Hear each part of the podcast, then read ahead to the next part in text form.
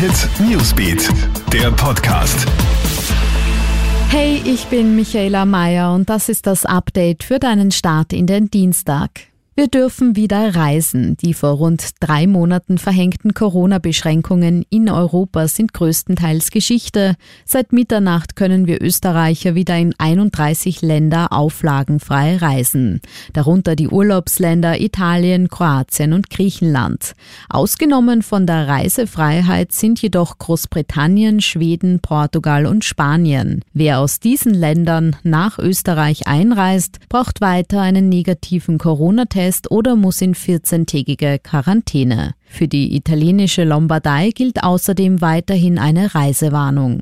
Während in Europa die Lage immer mehr unter Kontrolle scheint, meldet China nun wieder Corona-Neuinfektionen. Nachdem das Land über viele Wochen kaum noch neue Erkrankungen verzeichnet hat, ist es ja am Wochenende auf einem Großmarkt in Peking zu einem neuen Coronavirus-Ausbruch gekommen. Mehr als 100 neue Infektionsfälle werden allein aus Peking gemeldet. Der betroffene Markt und nahe Schulen wurden geschlossen, zehn Wohnviertel unter Quarantäne gestellt.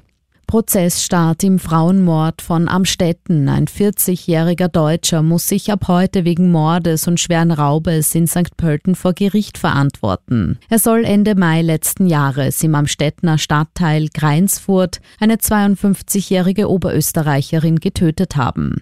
Die Frau war damals tot in einem Gebüsch neben dem Parkplatz eines Einkaufszentrums entdeckt worden.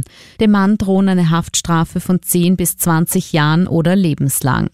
Und die Oscars 2021 werden verschoben. Die Oscar-Gala in Hollywood wird im nächsten Jahr nicht wie geplant Ende Februar, sondern erst am 25. April stattfinden. Wegen der Coronavirus-Pandemie sind ja seit März die meisten Filmproduktionen gestoppt worden. Weltweit haben Kinos zugemacht. Mit dem Oscar-Aufschub wolle man den Filmemachern nun die Möglichkeit geben, ihre Filme fertigzusstellen und in die Kinos zu bringen.